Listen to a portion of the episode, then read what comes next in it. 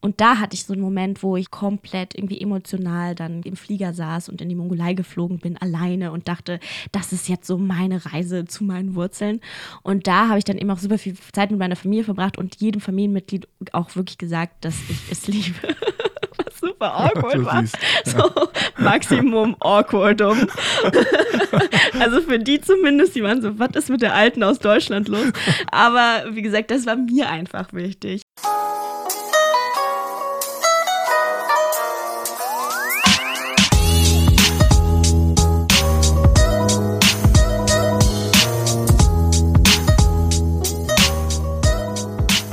Herzlich willkommen zu einer neuen Folge von Halbe Kartoffel. Mein Name ist Frank Jong und mit mir zusammen heute hier ist Sarul Krause-Jensch. Hallo Frank. Hi Sarul. Den Namen habe ich richtig ausgesprochen oder? Krause Jensch spricht man genauso aus. Ja, ne? Ich weiß nicht, ob es Krause-Jensch ist oder Krause-Jensch. Es ist Krause-Jensch, der deutscheste Nachname der Welt. Und Sarul mit zwei U. Genau, Sarul, genau. Ich glaube, ehrlich gesagt, dass meine Mutter einfach, damals, als sie das quasi eingedeutscht hat, den Namen, weil er kommt ja aus dem Mongolischen, einfach übernommen hat. Aber ich glaube, wenn man es jetzt schreiben würde, wäre es eher OU, oder?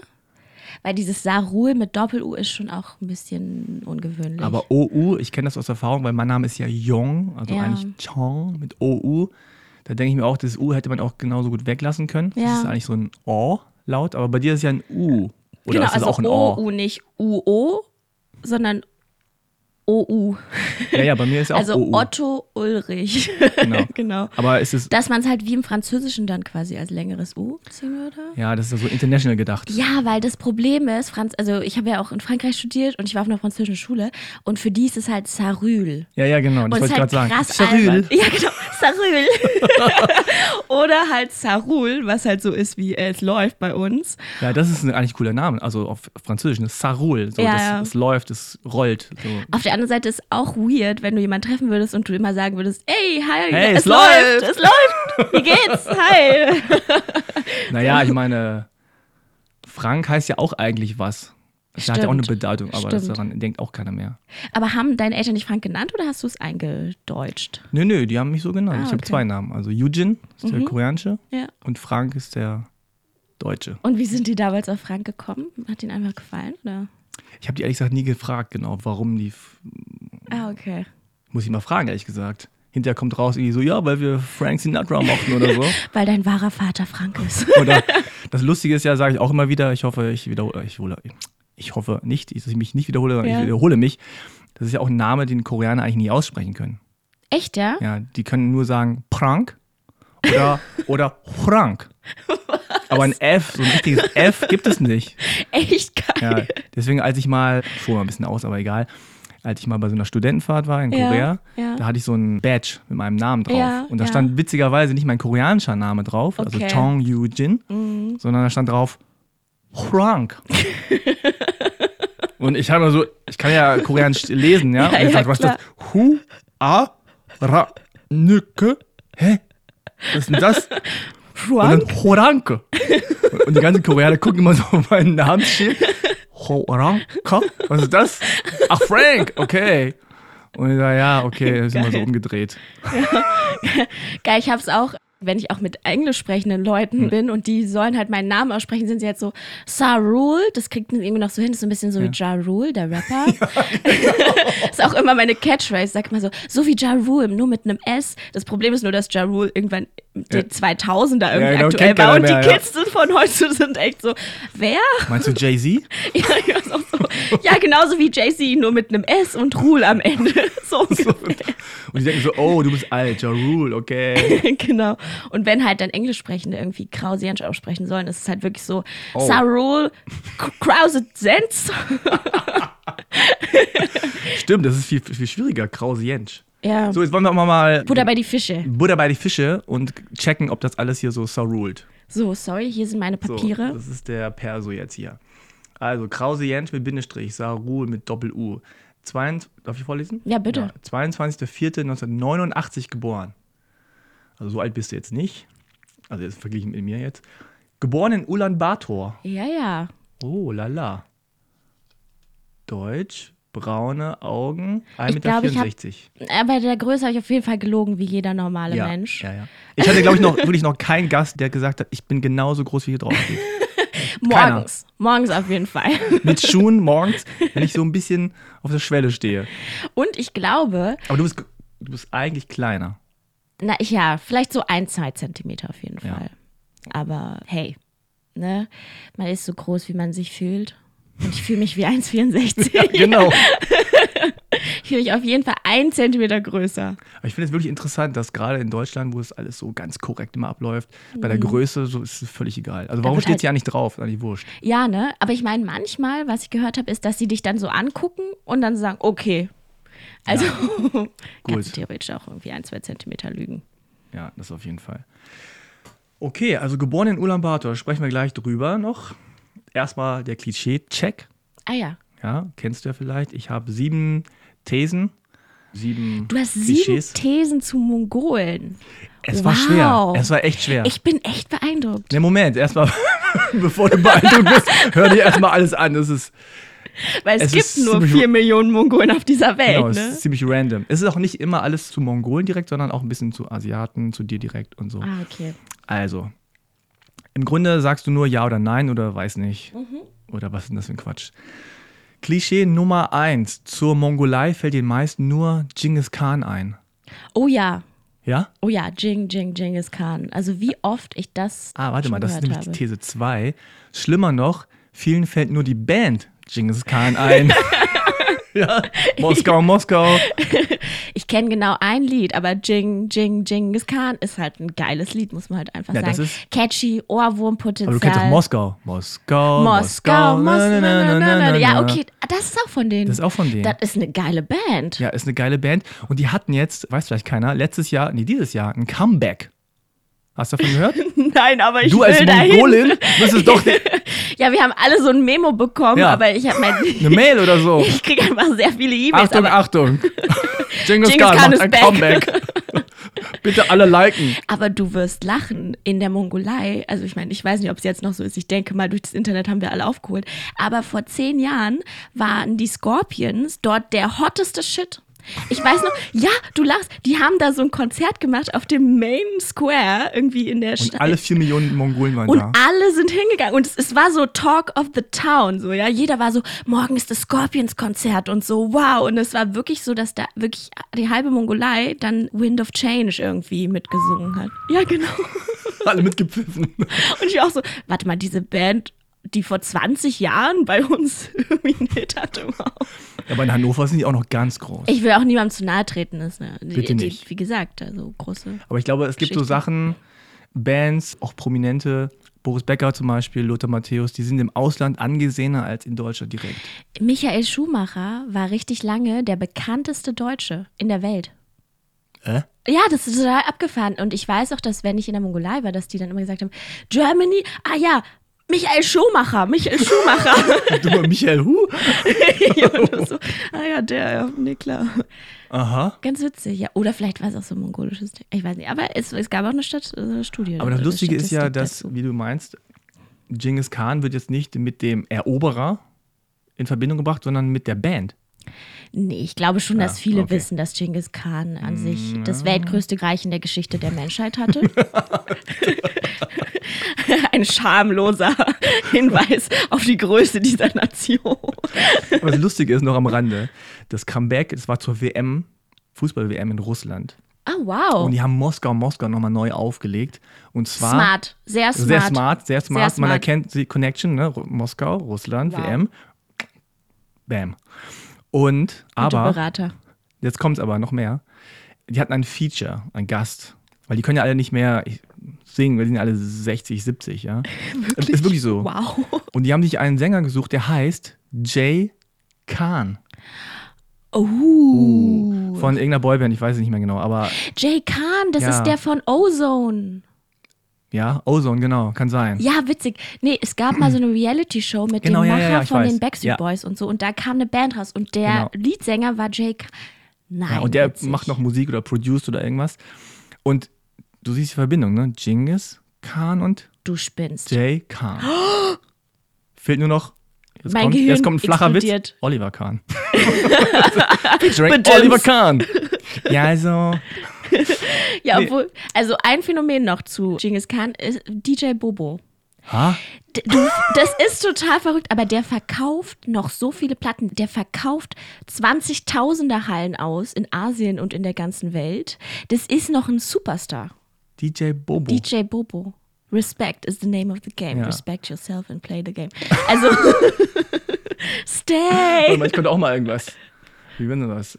Ach, ich hab's vergessen. Naja, ein paar Okay, Rhymes konnte sorry. man noch mal kicken, aber jetzt. Schneiden wir alles Ja, raus. DJ Bobo.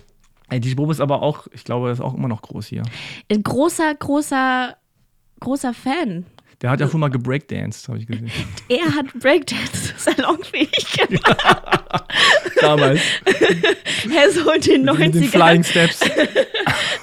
Und ich glaube, der hat ja wirklich so riesen Choreos gemacht, so Ja. Musical-artige Choreos eigentlich. Deswegen mm, immer noch Okay. ein Original. Sorry. Wir, wir driften ein bisschen ab, aber ist gut. Also Klischee Nummer drei.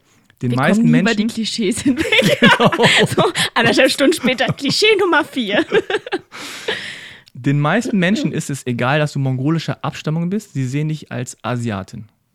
Die, ja, auf jeden Fall. Okay. Nummer vier. Leute begrüßen dich mit Ni Hao. Oh ja, der Duschberg-Alarm. Also auf jeden Fall. Wenn Nihao kommt oder Konnichiwa. Konnichiwa.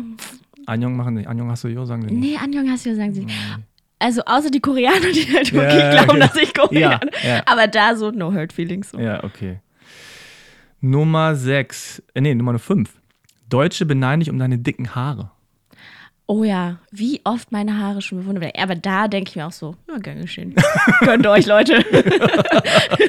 ich bin zwar klein und habe kleine Augen, aber ich habe schöne Haare. Immerhin immer hier. genau. Nummer sechs. Die Menschen schreiben deinen Namen falsch. Mm, ja. Also Sarul jetzt, nicht Krause Jensch. Genau, keinen Sinn, aber Sarul, ja, auf jeden Fall. Nummer sieben. Du wirst oder wurdest gelegentlich von anderen Mongolen angesprochen. Auf jeden Fall. Also jetzt hier in Deutschland oder im Ausland. Ja, auf der anderen Seite, ich weiß nicht, ob du das bei Koreanern hast, aber Mongolen sind auch sehr stolze Leute und ich habe es auch manchmal, dass ich Mongolen erkenne und so denke so, hey, geht jetzt eine Konversation los? Ich baue Augenkontakt auf und die sind so, nein. Echt, ja? Ja, aber irgendwie, man sieht sich und denkt sich dann irgendwie so, nö, muss ich jetzt nicht. Also, Nee, weil ich habe das zwei, drei Mal erlebt, dass ich so einen Blick bekommen habe, so ein, ah, bist du einer von uns oder nicht? Und ich dachte immer, was ist mit dir? siehst du denn sehr koreanisch aus? Oder also wirst du auch als Koreaner erkannt? Also andere Koreaner haben mir gesagt, ja und nein. Also Mhm. ich wurde schon oft angesprochen von anderen, von Japanern, von Chinesen, aber tatsächlich sehr oft oder häufiger auch so von Mongolen. Oder Koreaner haben gesagt, ah, ich dachte, du wärst irgendwie Mongole. Ja, weil ich halt so ein bisschen total. so ein breiteres Gesicht habe oder hier diese Wangenknochen. Ja, genau, genau. Und so vom Style her meistens nicht so in diese Korea-Ecke passe. Ja, die Koreaner in Berlin sind ja so eine stylische Mm. Breakdancer-Crowd.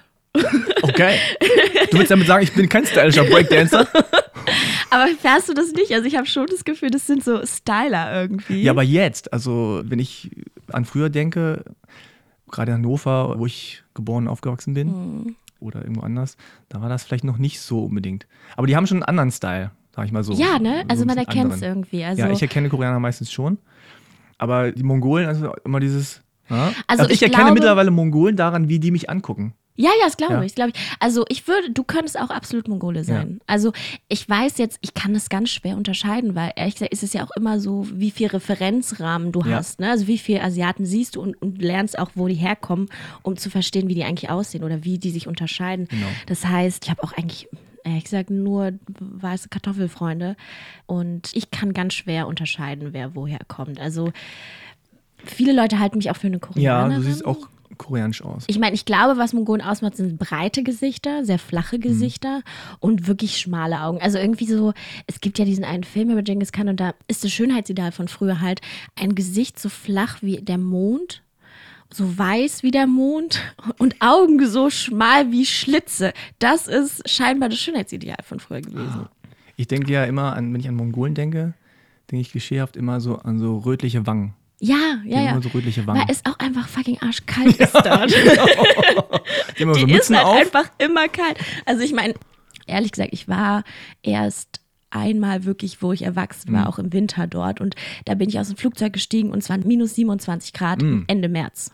Oh. Und war so, wow, bei uns sind die Maiglöckchen draußen und hier ist einfach so, ich spüre mein Gesicht nicht mehr. Und die Wangen wurden gleich rot. Genau, die Wangen werden direkt rot. Und es ist halt wirklich ein Land, was echt schwer zu bewohnen ist in irgendeiner Form, ne? Weil es ist, glaube ich, super, super, also im Sommer ist es wirklich schön dort. Also ich glaube, so von Juni bis August sind es wirklich Hammer, alles blüht, es ist total grün, es ist total heiß und warm und schön. Aber den Rest des Jahres ist es wirklich sehr schnell, sehr kalt. Also bis zu minus 60 Grad im Winter halt. Lass uns noch mal ganz kurz zurückgehen. Also du bist in Ulaanbaatar geboren. Mhm. Deine Mutter ist Mongolin Genau. und dein Vater ist Deutsch. Genau. Also daher auch der Nachname. Ja. Aber es ist nicht mein leiblicher Vater. Also ich meine, er ist auf jeden Fall mein Vater. Also er hat mich quasi adoptiert auch und ich bin auch mit ihm aufgewachsen und er ist für mich auch der einzig wahre Vater, den ich habe. Aber wie gesagt, ich habe noch einen leiblichen Vater und meine Eltern haben sich dann aber getrennt. Ich glaube, da war ich irgendwie drei oder vier. Und dann, wie gesagt, hat sie eben meinen Vater jetzt kennengelernt und der ist auch mein Vater. Also Wie lange warst du in Ulaanbaatar? Meine Mutter ist damals, ich glaube jetzt mittlerweile vor, wow, vor über 30 Jahren, also mit 18 ist sie in die DDR gekommen, weil damals die Jahrgangsbesten durften in der DDR studieren. Und dann haben sie quasi eine Gruppe Mongolen irgendwie nach der Schule in die DDR gebracht und sie hat dann hier Medizin angefangen zu studieren. Und da hat sie auch meinen leiblichen Vater kennengelernt und die haben mich dann relativ früh bekommen. Also Ach, die haben sich in der DDR kennengelernt. ja, ja, ja, ja. Und du bist aber trotzdem in Ulaanbaatar geboren. Genau, und meine Mutter ist dann quasi für die Geburt, weil meine Oma ist Gynäkologin. Oder war sie ist leider tot, aber genau, sie ist Gynäkologin gewesen und meine Mutter wollte quasi, dass sie mich gebärt. Und das hat sie auch getan. Das hat sie auch getan und sie ist In quasi. einer für- Jurte natürlich. Ist klar, auf einem Pferd. so, so mit Bogen und beim Ring bin ich rausgefallen. nee, genau. Und dann ist sie quasi in die Mongolei und da bin ich geboren und da war ich dann auch bis ich zwei oder drei Jahre alt war. Und dann bin ich quasi nach Deutschland gekommen. Also deine Oma hat dich rausgeholt. So mal. Ja, das ist zumindest der Mythos, an den ich glaube. Ja. ja. Aber deine Mutter hat auch schon dann auch in Ulaanbaatar Genau, ge- sie war dann noch, ein- genau, sie war dann noch ein halbes Jahr da oder so. Ey, ey die Zeiten da, Hm. ehrlich gesagt, ich habe mit meiner Mutter auch so selten über darüber Ja, gesprochen. ja. Das ist ganz witzig, dass Asiaten irgendwie Die sowas. reden- nee, nee, die, verrückt, Ich ne? weiß auch gar nichts. Oder äh, kaum was über meine Eltern. Das ist heftig, ja. Und das kriege ich dann alles raus, wenn meine Frau mit denen redet. Ach krass, echt, Und ja. dann erzählt mein Vater irgendwie von der Flucht und ich, oh, geflohen, echt? Ja, ne? Und wie es war als Soldat in der Armee und, und, und von seinem Vater und so. Ich habe noch nie was von meinem Großvater gehört und auch ehrlich gesagt nie gefragt. Ich da gibt es immer so eine komische Hemmschwelle. Das ist ganz, ganz schräg. Also ich habe auch mit meiner Mutter, also ich habe die letzten ein, zwei Jahre habe ich so viel Coachings gemacht und so Selbstentwicklungsgeschichten. Und da bin ich dann so in ganz viele so, arbeite deine Vergangenheit auf und so in diese Sachen reingekommen. Und da habe ich, ich glaube, vor zwei Jahren das allererste Mal überhaupt mit ihr darüber gesprochen, wie es für sie war, mit mir hier zu sein, dann eben auch als alleinerziehende Mutter und was weiß ich. Und das ist total heftig, dass man irgendwie nie, also ich meine, ich bin jetzt fast 30 und ich habe mit meiner Mutter vor zwei Jahren das erste Mal darüber gesprochen, wie ich überhaupt aufgewachsen bin. Das Ja. ist total absurd auch. Ich glaube, das liegt tatsächlich ein bisschen an dieser so Good News Policy. Also so äh, erkläre ich mir das zumindest, weil ich habe zum Beispiel auch so Netflix-Serien, ja, von Aziz Ansari oder so, da wird das auch thematisiert.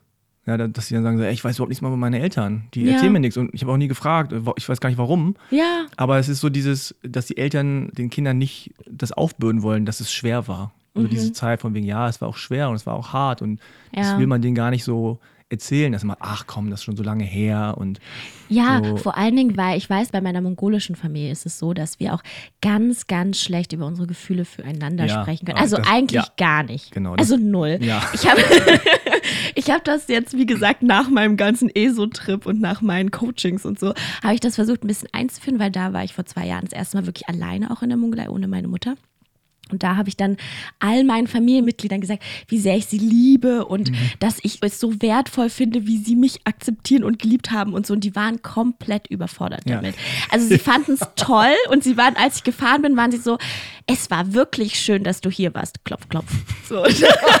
Aber also man zeigt halt Liebe durch Essen machen. Ja, ja, ja, ja. Also, wenn du kommst, dann wird halt Essen gemacht und die ganze Familie kommt und so. Und die nehmen ja auch wirklich viel auf sich, um dir dann auch eine schöne Zeit zu machen. Also fahren mit mir dann in irgendwelche Skiresorts irgendwo und bla. Aber so richtig Liebe sich sagen und dann auch, wie gesagt, das besprechen oder auch was auch schief geht oder so. Konflikte werden einfach nicht besprochen. Ja, ja, ja. Ist ja, es ja. bei dir auch Ja, so? ja, total. Krass. Total. Also ich nehme an, das ist auch einerseits ein Generationsding. Also ich glaube, die neue Generation ist da vielleicht ein bisschen anders. Und Koreaner sind so sehr melodramatisch, ne? Also die- es Mhm. Echt, gibt ja? viel so Liebeslieder natürlich, so Sarange und so. Na, eure Soaps und Das ist- Seifenopern, das ist ja total aber es ist immer, geil. oder nicht immer, aber es ist eher so in diese Richtung so heartbreaking und es ist so, also Koreaner sitzen auch gerne beim Kaffee, im Café, und draußen regnet es und dann gucken sie halt so über die Straße und denken an vergangene Zeiten oder so. Aber, Aber wenn irgendwer kommt und fragt, und wie geht's? Das geht gut. alles gut. Alles gut. so, ja. Aber da ändert sich auch was und ich glaube, gerade diese Sprachlosigkeit über Emotionen hat Mhm. auch dazu geführt, dass es vielen so einen kulturellen Output gibt. Also viele Lieder, viele Filme, diese Dramas, also diese Ja, ja, Soap Operas, die ja wirklich klar, in der ganzen klar. Welt total beliebt sind. Und da geht es immer voll emotional ab. Ja, ja. Das ist halt so interessant, weil ich meine, in Korea ist es vielleicht nochmal anders, weil es ganz anders industrialisiert ist irgendwie, ne?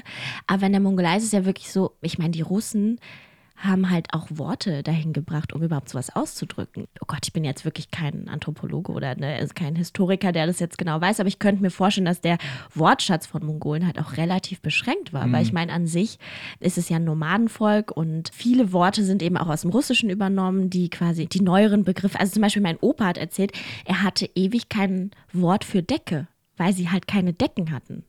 ja, okay. Die hatten halt Felle und die hatten halt ihre Sachen an oder so, aber das Prinzip von der Decke, sich zuzudecken mit etwas, war so für ihn wow. Er meinte dann, irgendwann kamen die Russen und dann haben sie den Decken gebracht und dann haben sie plötzlich warm geschlafen. Und es war so für die absolut weltverändernd und weltbewegend. Ach krass. Ich meine, ich weiß jetzt nicht, ob es stimmt, aber es ist auf jeden Fall eine Anekdote, die mein Opa erzählte, die ich total witzig finde, ja. Sprichst du denn eigentlich Mongolisch? Ja, aber jetzt nicht sehr gut. Also ich könnte jetzt keinen Shakespeare rezitieren. Also Ja, ist okay. äh, ich weiß auch nicht, ob Shakespeare ins Mongolische übersetzt wurde. Kannst auch einfach auf Englisch lesen. Ne? Aber sprichst du mit deiner Mutter Mongolisch? Nee, leider Nee. nicht. Nee. Ich meine, ey, sie war super jung, als sie mich bekommen hat. Ne? Sie war ja 21 und neu in einem Land. Und damals dachte sie, wichtiger, dass ich Deutsch lerne, als dass ich Mongolisch spreche. Ja, das war bei mir auch so. Ja. Mittlerweile weiß man ja, dass es Kinder überhaupt nicht verwirrt und dass es eigentlich total gut ist für Kinder, bilingual aufzuwachsen. Aber sie hatte halt die Sorge, dass ich dadurch das Deutsch nicht richtig lernen würde, wenn sie weiterhin mit mir Ja, ja, Mongolisch aber das, spricht. das war damals so der Vibe. Ja, also ja. auch der Vibe, der so von außen in die Familien getragen wurde, wo der muss Deutsch lernen. Mhm, so, und wenn der, wir verstehen ihn hier nicht im Kindergarten oder in der Schule, der muss jetzt. So, Auf heute ist das so, ey, cool, der kann ja tolle Sprachen und so. Ja, genau, Wow, wird genau. gefördert und er lernt das schon. Absolut, ja. Aber damals war so, äh, was ist denn das? Da hat meine Mutter eben auch immer mit mir Deutsch gesprochen und irgendwann hat sie dann, wenn sie mit mir geschimpft hat, hat sie natürlich immer Mongolisch gesprochen, das ist klar. dann hat sie mir immer sowas zugezischt und dann Mhm. habe ich halt auf Deutsch geantwortet. Und so hat sie es, glaube ich, dann irgendwann ein paar Mal versucht und ich habe halt immer auf Deutsch geantwortet und dann Ja. seitdem sprechen Ja, aber ich wundere mich, dass du überhaupt da ein bisschen. Ja, das ist ganz witzig. Okay, da muss ich aber ein bisschen ausholen. Ja, hol aus. Wir haben Zeit. Also ich bin ja in der Mongolei geboren und ich war ja die ersten zwei Jahre da. Und meine Mutter war damals, also wie gesagt, war ein halbes Jahr da und dann bin ich bei meiner Oma aufgewachsen und da geblieben. Und sie ist zurück nach Deutschland hat eben weiter studiert. Und sie ist irgendwann zurückgekommen, um mich quasi abzuholen und mit nach Deutschland zu nehmen. Und sie war total überrascht, dass ich so gut Mongolisch gesprochen habe. Und alle anderen waren sowieso auch schon so, das ist ein Kind, die kann einfach sehr gut sprechen schon. Also zumindest war ich da sprachlich relativ weit. Und deswegen, da scheint irgendwie relativ viel übergeblieben zu sein, weil, also ich meine, ich habe einen harten deutschen Akzent. Also die Mongolen sagen auch immer so, die Deutsche. Wenn ich da Ja, bin, so, klar. wow. so. Und das Witzige ist, dass ich auch vor zwei Jahren habe ich das mal mit ihr besprochen und dann hatte sie mir so erzählt, ja, wir waren alle total überrascht, dass du so gut Mongolisch sprachst oder generell schon so viel gesprochen hast, weil ich halt so geplappert habe schon mit zwei. Und das lag wahrscheinlich daran, weil, das habe ich dann auch vor zwei Jahren überhaupt erst erfahren, weil ich das gar nicht wusste. Meine Story in meinem Kopf war, ich war zwei Jahre lang bei meiner Oma und dann hat mich meine Mutter quasi mit nach Deutschland genommen. Ja. Die Story von meiner Oma war, ja, du warst bei mir und ich habe dich total geliebt, aber du warst auch viel bei deiner Tante, du warst auch viel bei deinen Schwiegergroßeltern, du warst immer mal wieder hier und da. Und du so, äh? Und ich so, wow. Und ich glaube, daher kommt es auch, dass ich, ich bin halt super extrovertiert. Und klar, ich glaube, wenn deine ersten frühkindlichen Erfahrungen sind, mhm. dass du halt immer mal wieder bei neuen Erwachsenen bist und mhm. eigentlich der Instinkt ist ja, okay, die ernähren mich, also sei nett zu denen, ne? mhm. ne? dass ich mich halt immer wieder auf neue Leute eingestellt habe. Ah, das ist ja und, interessant. Ja, ja, und deswegen glaube ich, mache ich dadurch die Connection, dass ich dementsprechend relativ gern spreche viel spreche und auch super extrovertiert bin und auch voll viel Energie daraus hole, mit anderen Menschen zu sein und halt auch so super irgendwie. Sind denn die Mongolen, du, wie du sie jetzt kennengelernt hast, auch so ein Volk, was gerne so zusammenkommt und, und, und viel zusammen macht? Also Essen und also so gesellig ist, weil die Koreaner sind sehr also gesellig, würde ich mal so mhm. behaupten. Also da geht keiner alleine essen. Das ist so, alleine essen gehen ist richtig traurig. und ich bin auch so. Also ich bin, mm. das ist auch so ein Running Gag zu Hause. Ich bin immer so gerne mit vielen Menschen zusammen. Mhm. Ich brauche nicht so diesen Rückzugsraum, wie jetzt viele Deutsche das so kennen, so diese ja. Privatsphäre und ich ja. muss auch mal alleine sein und so. Ich bin auch gerne alleine, kein Problem, aber ich bin auch mhm. gerne unter Menschen ja. und auch gerne die ganze Zeit. Und ich kenne das auch aus meiner Familie so, dass wir ständig, als wir jung waren, mit anderen Familien uns getroffen haben und immer Picknick und Ausflüge mhm. und so. Mhm. Und äh, später habe ich gemerkt, dass es bei vielen deutschen Familien gar nicht so unbedingt ist dass die ständig so, auch Urlaub mit anderen, also wirklich wie ein so Seminare hieß das immer. Ach toll. Da kamen dann immer alle deutsch-koreanischen Familien zusammen und dann waren wir so 10, 20 Familien. Oh, das so. ist ja total geil. Ja, und ich träume zum Beispiel auch immer von vielen Menschen. Echt, ja? Auch, Krass. Auch immer so ein Running Gag. Ah, ich habe irgendwas geträumt. Ah, waren viele Leute. das ist meine Zusammenfassung immer. Ah, ja, interessant. Viele Leute. Wow, dieser Traum ist so anders. so deep. nee, aber hast du denn noch so Erinnerungen an diese Zeit damals? An die Zeit damals nicht wirklich, aber es gibt ganz viele Fotos und auch viele Videos und so. Und ich glaube, einerseits kann man es natürlich so framen, so hattest du eigentlich damals wirklich ein Zuhause oder hattest du einen Halt? Oder man, also und so sehe ich es ehrlich gesagt, ich hatte halt super viele Leute, die mich wahnsinnig geliebt haben. Also mhm. es ist wirklich so, dass ich auch immer, wenn ich dann in die Mongolei gekommen bin, alle immer geweint haben und es waren, wir haben dich so vermisst, du warst wie unser Kind und so, du bist unser Kind. Und ich bin immer nur so, wait a second, ihr wart die Nachbarn von meinen Großeltern, von deren Schwester, so was? Und dann, weißt du so, und alle sind so, du bist wie eine Tochter für uns. Und ich bin nur so, okay. Aber ich meine, es ist irgendwie. Es ist halt irgendwie auch ein ganz schönes Gefühl, weil dadurch habe ich schon sehr früh einfach viel Liebe von vielen Leuten bekommen und halt eben auch viele verschiedene Einflüsse und Eindrücke. Und Mongolen sind super eng und zumindest auch in der Jurte ist es ja so, du hast ja nicht vier Zimmer für vier Personen, wie du es in Deutschland hast, sondern du hast eine Jurte, eine Feuerstelle und die ganze Familie lebt zusammen in einem Raum für immer. Ne? Ich meine, mhm. an sich hast du halt irgendwie eine Fläche, die ist viermal so groß wie Deutschland, um mal alleine zu sein, wenn du mal alleine sein willst. Ja. Geh nach draußen. Ja, ja, so. Mach fünf Schritte. Du Geh bist alleine. In die Prärie, you're alone forever. ja, aber an sich, so in der Jurte ist es natürlich sehr eng und da gibt es keinen Rückzugsraum oder so. Aber das ist noch so, dass viele Menschen in der Jurte leben? Nein, also ich ja. meine, der Großteil der Mongolen mittlerweile lebt in der Hauptstadt ja. und die Hauptstadt ist wie jede asiatische Metropole halt super viele Hochhäuser. Luxusgeschäfte, auch viele westliche Firmen mittlerweile dort, die natürlich auch ein bisschen so den Braten riechen.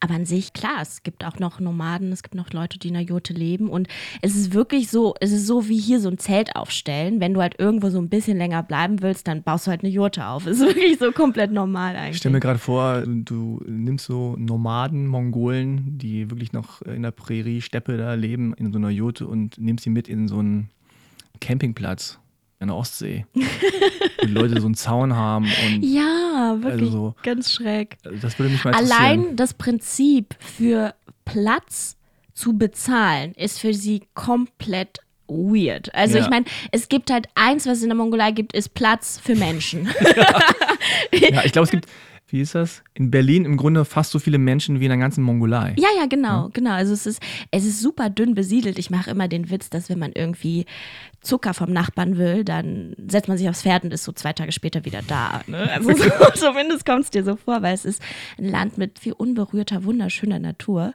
Und Platz ist auf jeden Fall ohne Ende da. Steppe, Wüste. Ich habe die Mongolei ja einmal gesehen von oben, als ich nach Korea geflogen Ah bin. ja, klar. Wie so tief seid ihr da geflogen? Wow. Ja, ich weiß auch nicht genau, aber das war so, dass wir sehr gut sehen konnten und wir waren super, also meine Frau und ich, Mhm. waren super fasziniert von dieser Weite und dass da einfach kilometerweit nichts ist. Nichts, gar nichts. Und dann siehst du wieder so eine kleine Stadt Ja, oder so ja. ein Dorf oder so. Ja, ja, absolut. Und du konntest im Grunde jeden Reiter da sehen. Ja, so. Ja, Und du siehst, ah, da ist irgendwie, bewegt sich irgendwas, wie so eine Ameise.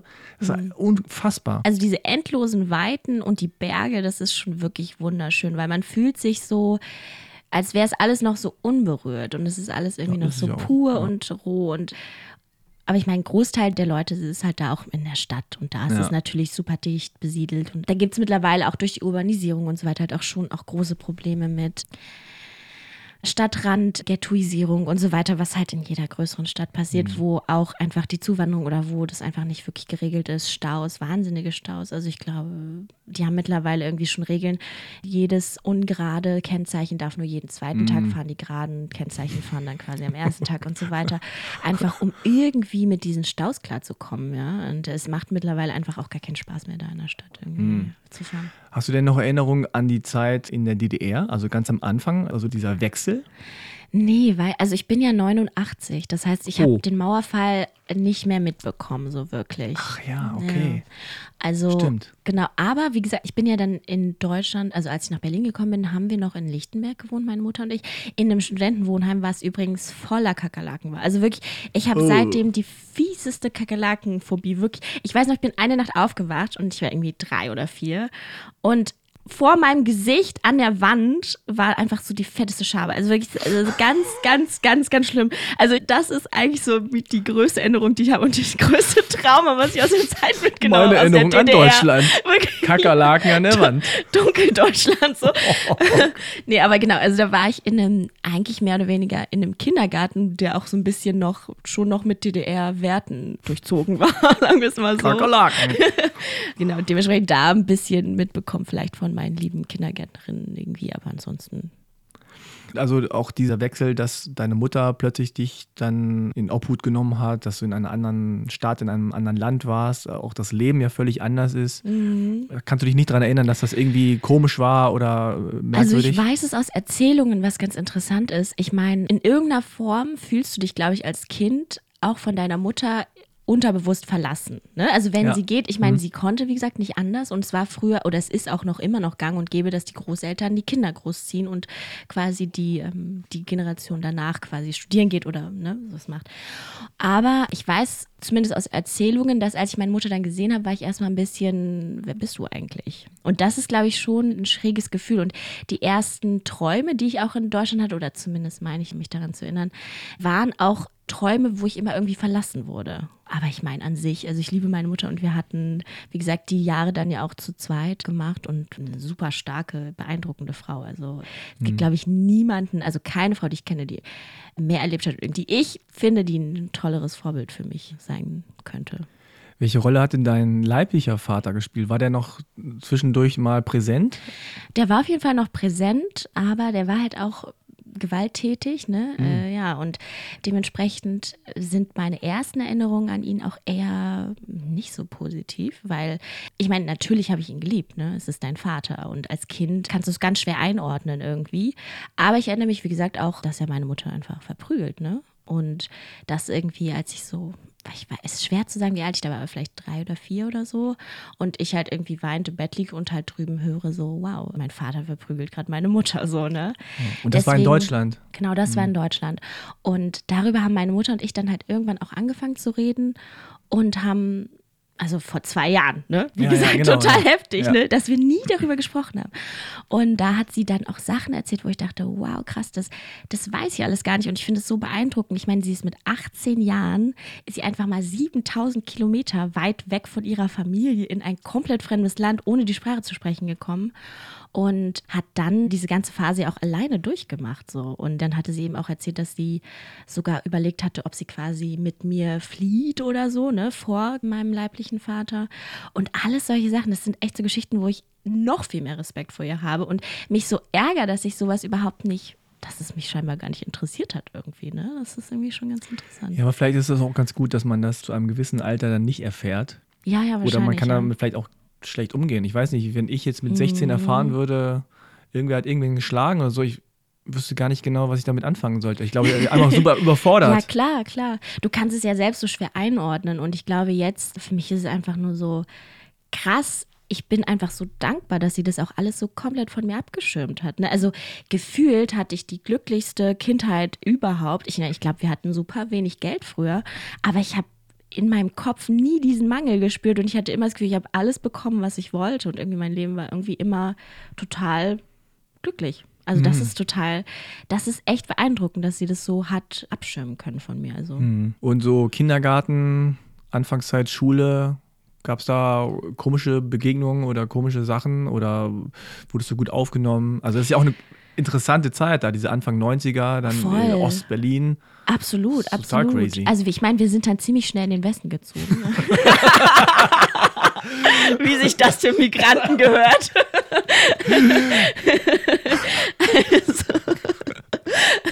ja, da war es halt einfach viel schöner und Ja. da sind wir dem Mercedes halt sehr viel näher gekommen. Das ist so geil. Auch meine Mutter mit, ich weiß nicht, wie es bei deinen Eltern ist, aber die einzig wahre Automarke ist immer noch Mercedes. Mercedes. Ja, mein Vater hat bei VW gearbeitet, deswegen waren Ach wir so, da okay. vorbelastet. Ah ja, stimmt. Kommst du aus Wolfsburg? Nee, Hannover. Ah, okay, aber okay. aber dann, so die Ecke. Also Ah, okay, Niedersachsen halt, ne? Nee, wir waren nie so eine Mercedes-Familie. okay, weil das ist so witzig. Irgendwie eine Anekdote Ja. von meinem Opa. Also mein Opa ist ein super cooler Dude. Der ist auch irgendwie Weltmeister im Gewichtheben, aber in der Seniorengruppe. Also da Wie- jetzt gerade, Ja, oder- ja, oder wa- jetzt gerade momentan. Und da treten halt aber immer nur drei Leute an und du bist auf jeden Fall auf dem Treppchen. Und einer schafft das Gewicht hochzuheben und anderen Genau. Und scheitern. schafft halt so ein Kilo mehr und dann ist halt so, du bist Weltmeister. World Aber, aber ich will ihm den Triumph nicht nehmen, weil ich finde es wirklich toll. Ich meine, er ist auch schon fast 80 und noch super sportlich Oh. und so. ne? Also das muss man ihm lassen. Ja. Aber der hatte halt irgendwann die Idee, was halt viele Mongolen haben, in Deutschland ein Auto zu kaufen und mit dem deutschen Mm. Auto in die Mongolei zu fahren. Man fährt halt eine Woche und man, also es war halt, keine Ahnung, das war vielleicht 95 oder so. Und da war Russland auch noch lange nicht so erschlossen wie jetzt erschlossen in Anführungsstrichen. Und da war es so, dass er halt, ich glaube, er war drei Wochen hier und die haben drei Wochen wirklich irgendwie Autos gesucht und bla. Und mein Vater immer wieder irgendwelche BMWs und Audis und Mercedes, damit man das halt mit einem gewissen Wert auch wiederverkaufen kann in der, in der Mongolei. Was hat er sich geholt für ein Auto? Mazda? Einen Jeep? Äh, Okay. Ein Chrysler? Okay.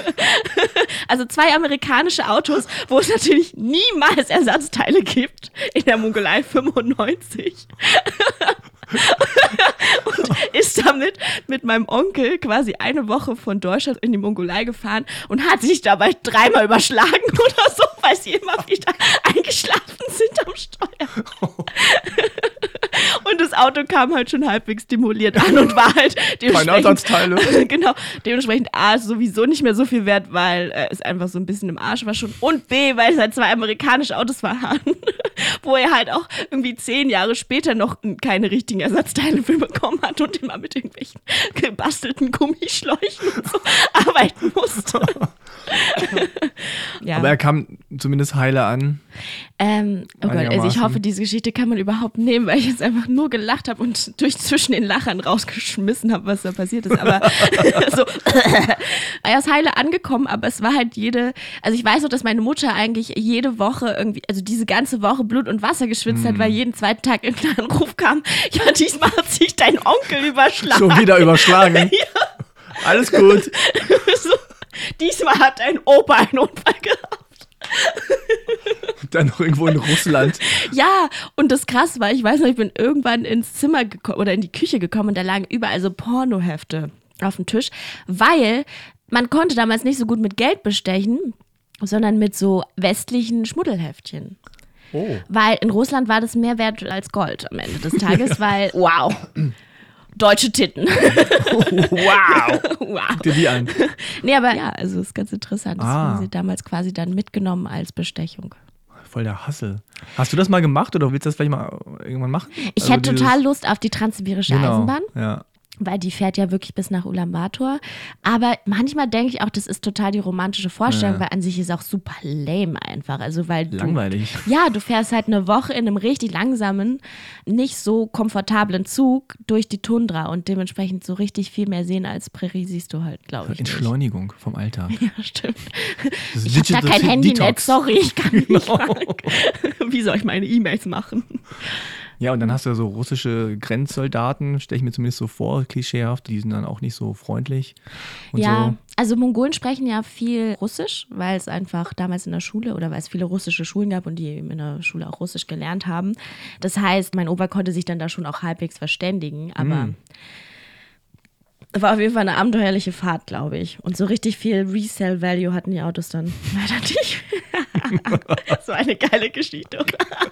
Man kann sich auch so bildlich vorstellen irgendwie. Ich stell, und das Witzige ist, du kennst halt meinen Opa nicht, aber wenn du meinen Opa kennen würdest, dann wäre die Geschichte noch fünf Millionen mal witziger, weil er ist so ein Einbrötler, also er macht einfach sowieso, was er will. Er bespricht nichts mit irgendwem und Ja. dann erfährt meine Oma, die ja damals dann auch schon bettlägerig war vor ihrem Tod, so eine Woche vorher, dass er jetzt erstmal drei Wochen in Österreich ist für so ein World Championship. Und sie ist nur so, vielen Dank, dass du mir Bescheid gesagt hast. Und er halt so monatelang schon diesen Trip organisiert hat und so, aber nicht, Ich fliege übrigens darüber, morgen.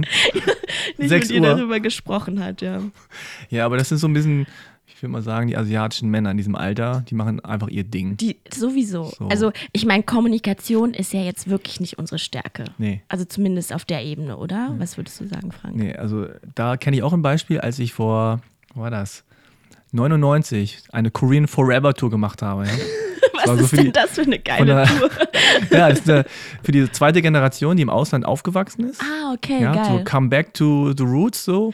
Wie haben Und die euch da eingeladen Ja, und das bezahlt? Klar, also außer den Flug, aber eine Wow. Woche lang beste Hotels, alles mögliche, Essen, pü, Boah, Unterkunft. nicht schlecht. hat der Staat bezahlt, weil er wollte, dass alle koreanischstämmigen Mhm. Menschen ihre Heimat kennenlernen.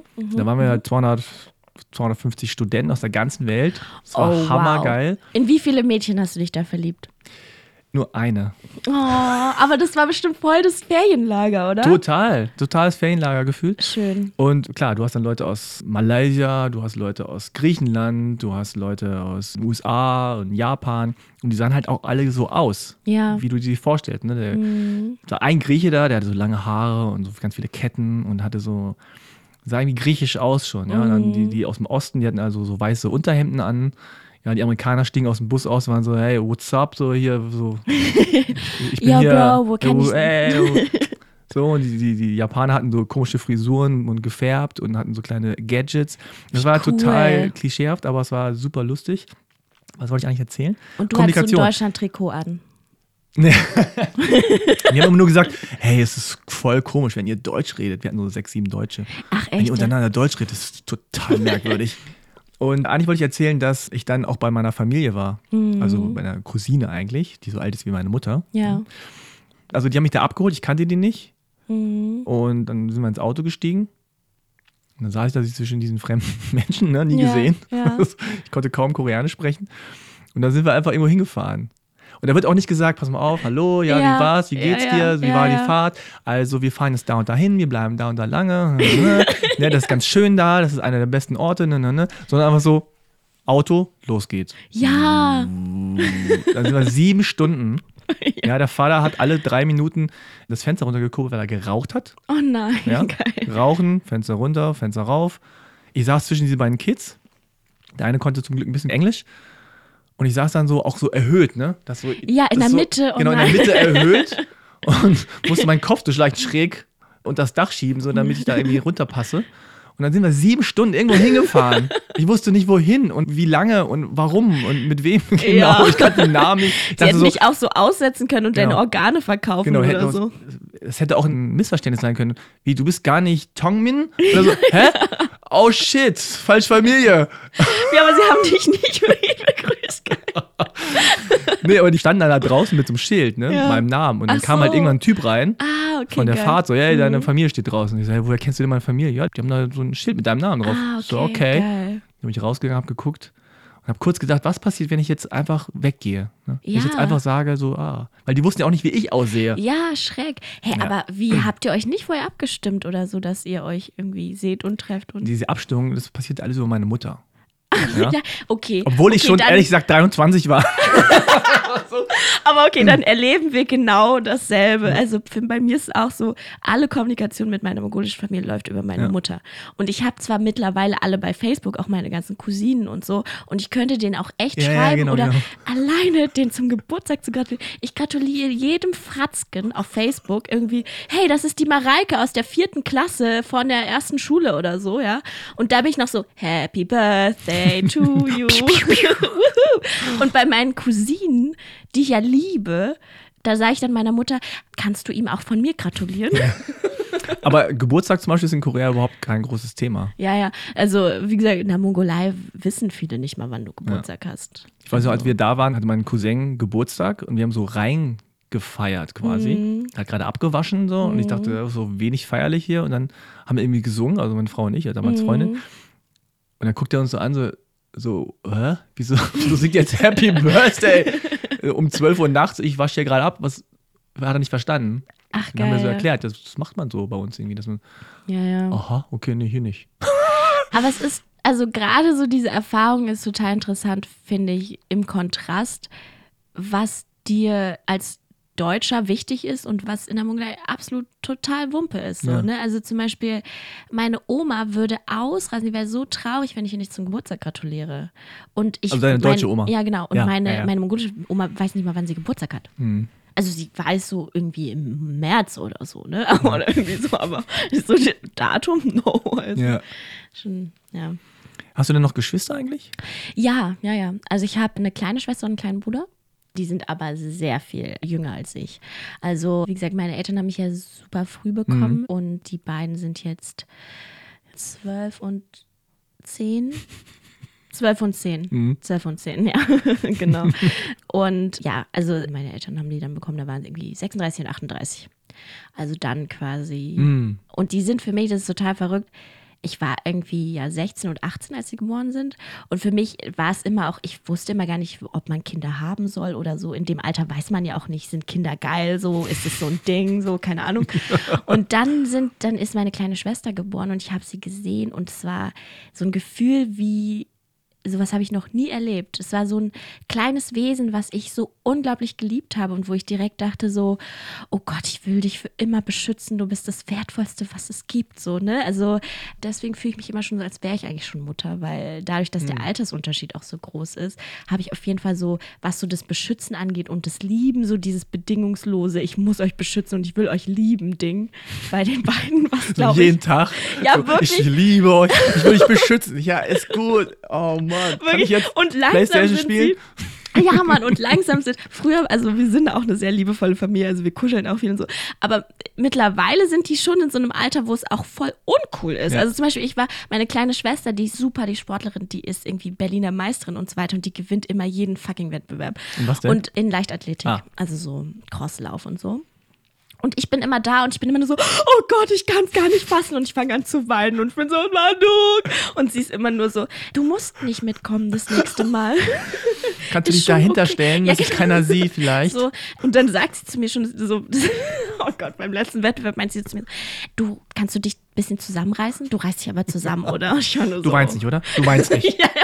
Nein, nein, ich weine nicht. Du weinst nicht. Ich, Ich, weine nicht. Mal. Und so, ich krieg so rote Augen und so, Genau. meine Nase fängt an zu laufen, aber ich weine nicht. Und nur an den Gedanken daran, dass du weinen könntest, weinst du schon. Okay, Ja. interessant, ja. Wie ist denn das bei euch zu Hause gewesen? Hat deine Mutter, also so, musste die Schuhe ausziehen oder habt ihr viel mongolisch gekocht oder, oder, oder sowas? Also meine Mutter ist in der Version super mongolisch, dass sie sehr viel mongolisch kocht und auch fürsorglich oder ihre Liebe wahnsinnig immer dadurch zeigt, dass sie uns alle wahnsinnig bedient, so ehrlich gesagt. Also Mhm. ja, ja, ja. das ist total Noch mehr? Nein? Bumm. Danke.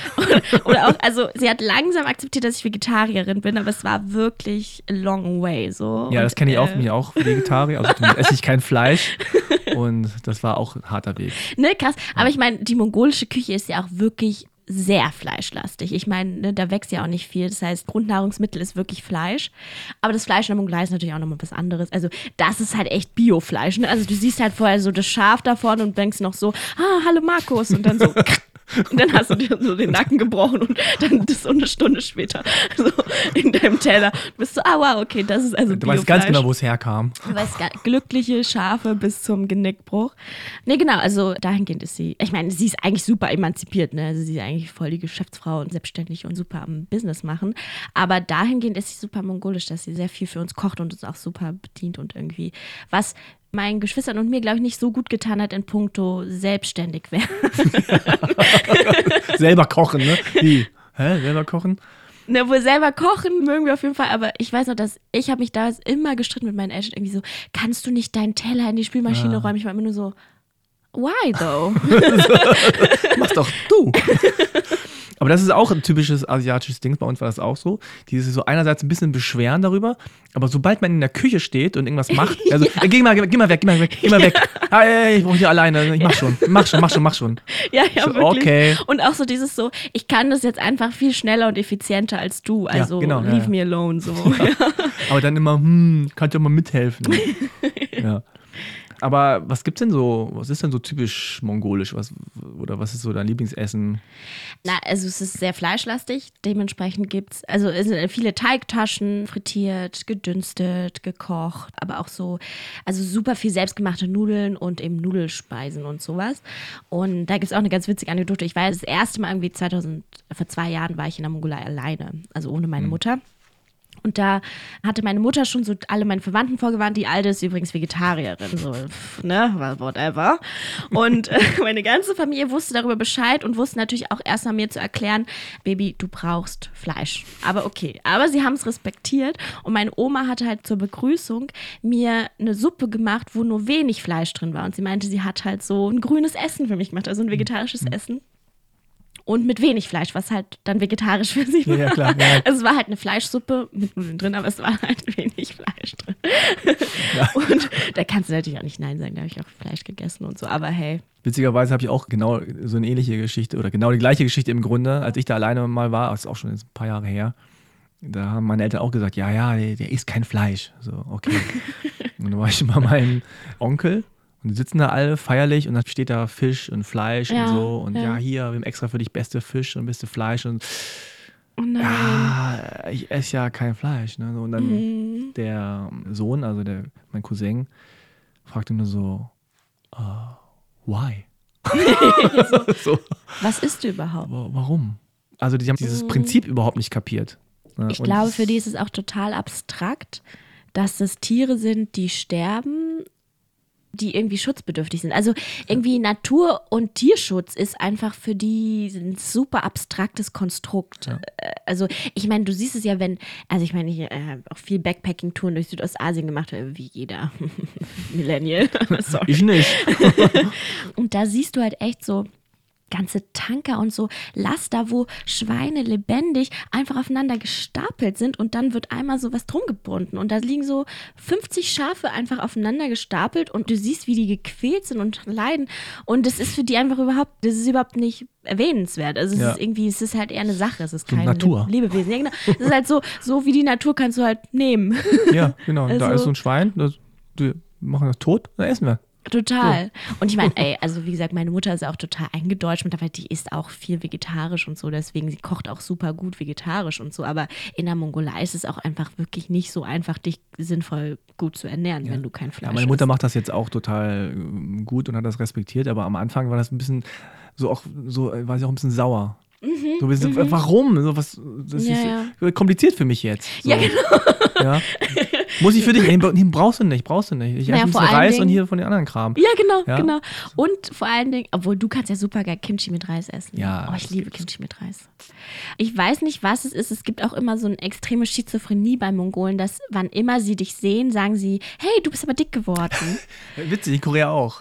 Oder nee, in Korea ist es andersrum. Es ist so, oh, du bist dünn, du bist dünn. Bei mir, also zumindest bei mir immer. Ne? Ich weiß nicht, bei Frauen ist es vielleicht andersrum, Ja, aber bei Männern ist es immer ja. so, hey, warum bist du so dünn? So, Muss mal essen. Genau. Aber die kommentieren auf jeden Fall immer, ob du dick oder dünn ja, bist. genau. Sie kommentieren halt immer, wie du irgendwie äh, Ja. dünn oder dick.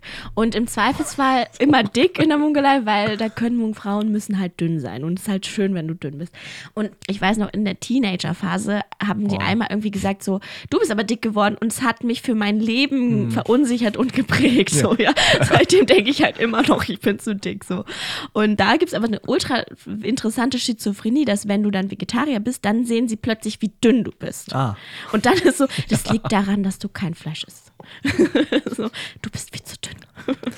Also im Koreanischen, so erklärt mir zumindest, ist, die sind einfach daran interessiert, dass es dir gut geht. So. Mhm, ja. Aber gerade so ältere Tanten und, Onkels, die kommentieren einfach brutal ehrlich, ne, in your face.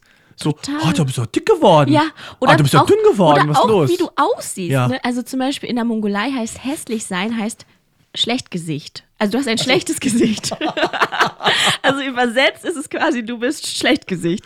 Und sie sind halt wirklich so ultra offen. Ich weiß noch, dass wir irgendwie so am Essenstisch, ganz große Familie sitzt zusammen und dann kommentieren einfach meinen Onkel irgendwie so, naja, also das ist die hässliche Cousine. Also sie hat ein schlechtes Gesicht und das ist die gute Cousine. Sie hat ein gutes Gesicht. Und es ist halt wirklich so, alle sitzen am Tisch, die beiden Cousinen sitzen am Tisch, ich sitze am Tisch und dann ist so, ja, also Saru, sie hat ein deutsches Gesicht, es ist okay. Und ich so, das kann man schlecht beurteilen, aber sie hat ein sehr schlechtes Gesicht. Und ich bin so, wow. Und wirklich so, alle sitzen dort und ich frage mich, wie die nicht komplett in selbstvernichtende Unsicherheit untergehen, weil einfach komplett ehrlich vor allen Familienmitgliedern kommentiert wird, wie du aussiehst. Als ich dann nach irgendwie zwölf Jahren, 13 Jahren mal wieder als Student dann in Korea war, war auch so eine Tante und meinte so, oh, das, die sieht gar nicht so schlecht aus. Früher als Kind da warst du so hässlich. Du warst so hässlich. So, oh, danke. Weiß man auch nicht, was, wie soll man damit umgehen? Einerseits ein Kompliment, sieht gar nicht so schlecht aus, aber früher warst du so hässlich. So, ja, So, ja, ja, okay. total. Oder so, du siehst so gut aus. You used to be so fat. Und bin so, Genau. oh, wow, okay. Dankeschön. Aber war dann deine Mutter auch so ein bisschen Tiger Mom-mäßig drauf? Von wegen, ja, du, wir sind hier angekommen und wir haben für dich irgendwie uns geopfert und jetzt musst du aber total.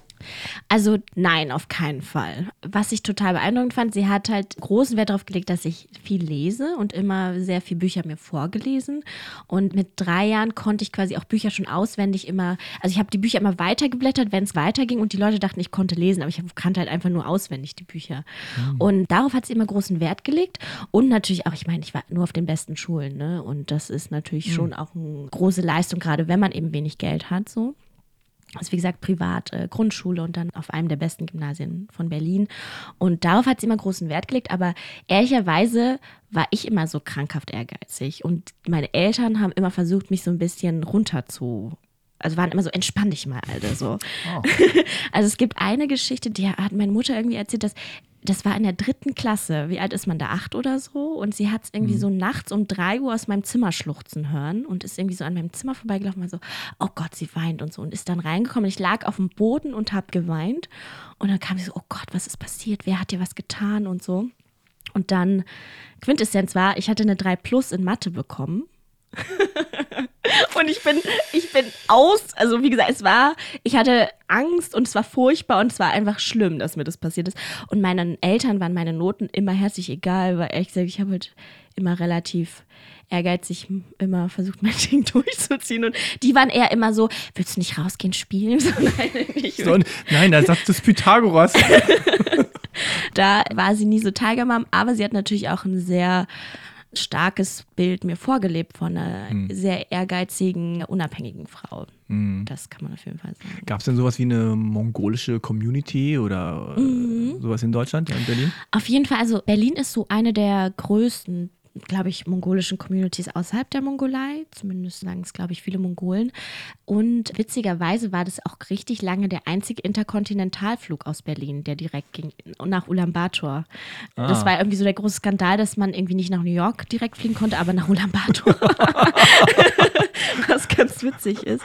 Und ich weiß nicht, wie das bei Koreanern ist, aber man hat sich damals immer einmal am Sonntag, wenn der Flug in die Mongolei ging, getroffen. Und da waren eigentlich alle Mongolen irgendwie da und haben ein bisschen Business gemacht und haben Ah, sich okay. gesehen und so, ja. Weil immer irgendwer geflogen ist und dann, naja, Ja, komm, genau. dann alle Also, dahin. oder es war auch manchmal einfach so ein Happening irgendwie. Also man ist halt hin Ah. zum Flughafen, um noch irgendwas mitzuschicken, irgendeinen Brief oder irgendeine kleine Leberwurst oder so. Und dann hat man halt mit den Leuten sich da Das getroffen. heißt, du hast so, so gute Erinnerungen an den Flughafen. Ja, an, an Tegel auf jeden Tegel, Fall, ja. ja. Obwohl, also für die Flugschalterfrauen war das der Horror. Ne? Also Ja, du musst dir klar. vorstellen, ich meine, es fliegen in dem Flieger vielleicht 150 Leute und es sind einfach 450 Leute dort. So, ja, ich meine, Also wer von uns liegt jetzt? Der Rest bitte raus. Wirklich, ja. Und die haben ja auch so immer so.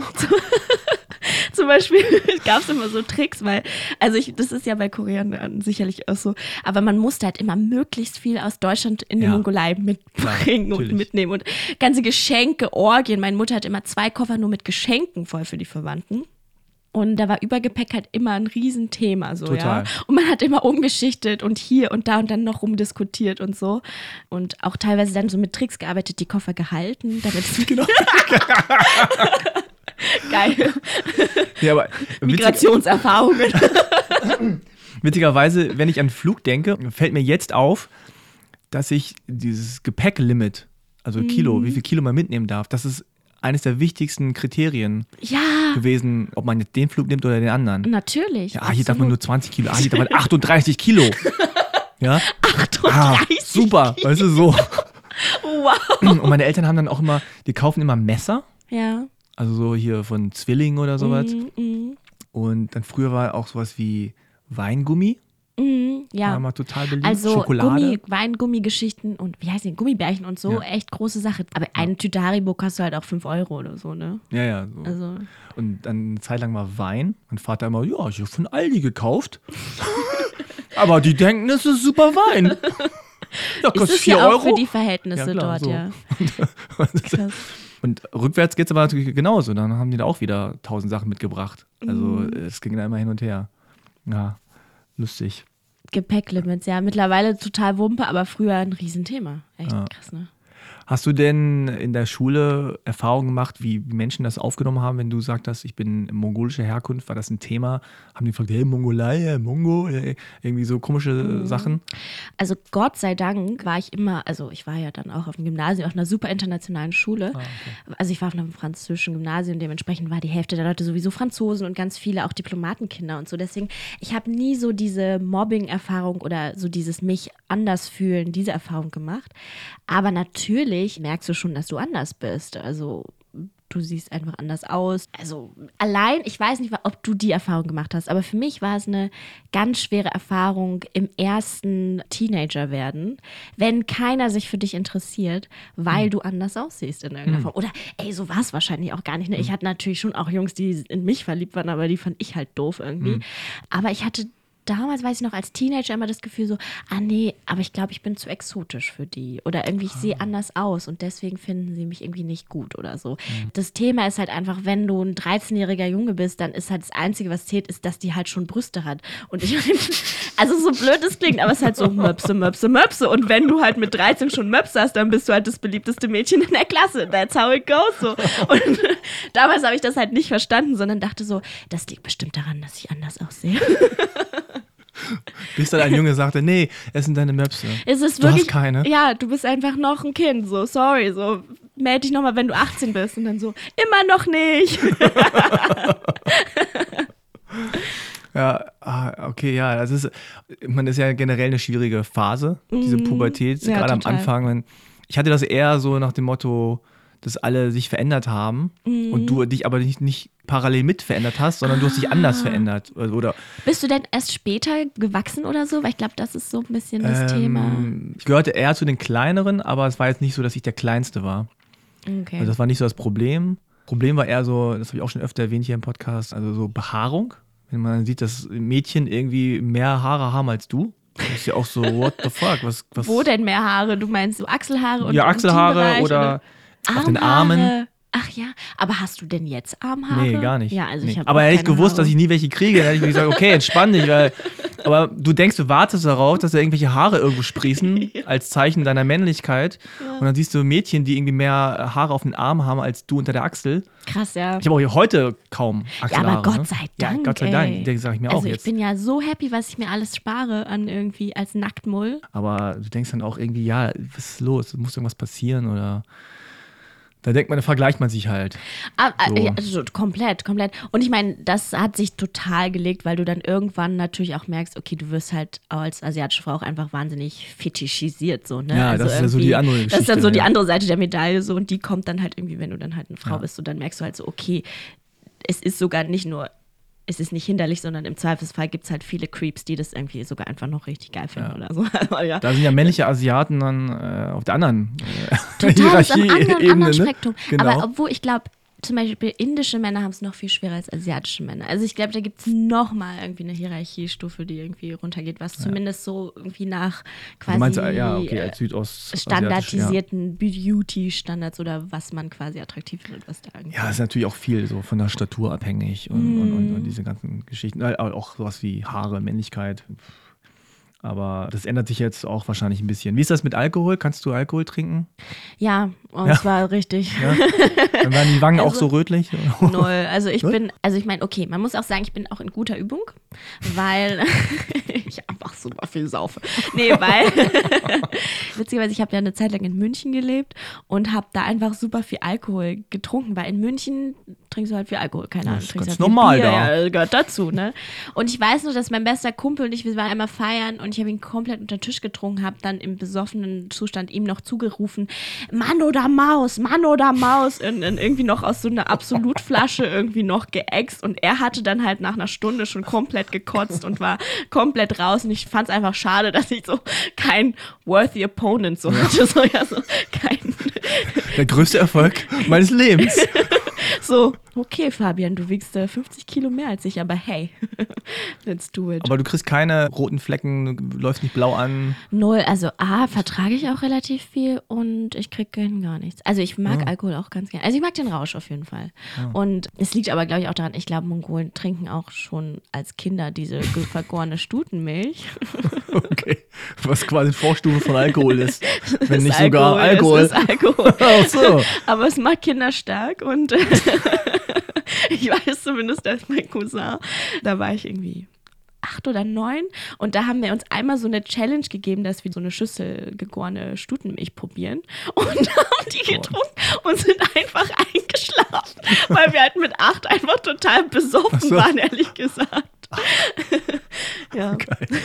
Und wie oft warst du jetzt schon da in der Mongolei? Na, also ich war früher schon echt eigentlich jeden Sommer dort. Ah, okay. Und jetzt aber schon, also wie gesagt, das letzte Mal vor zwei Jahren und davor schon Jahre nicht mehr.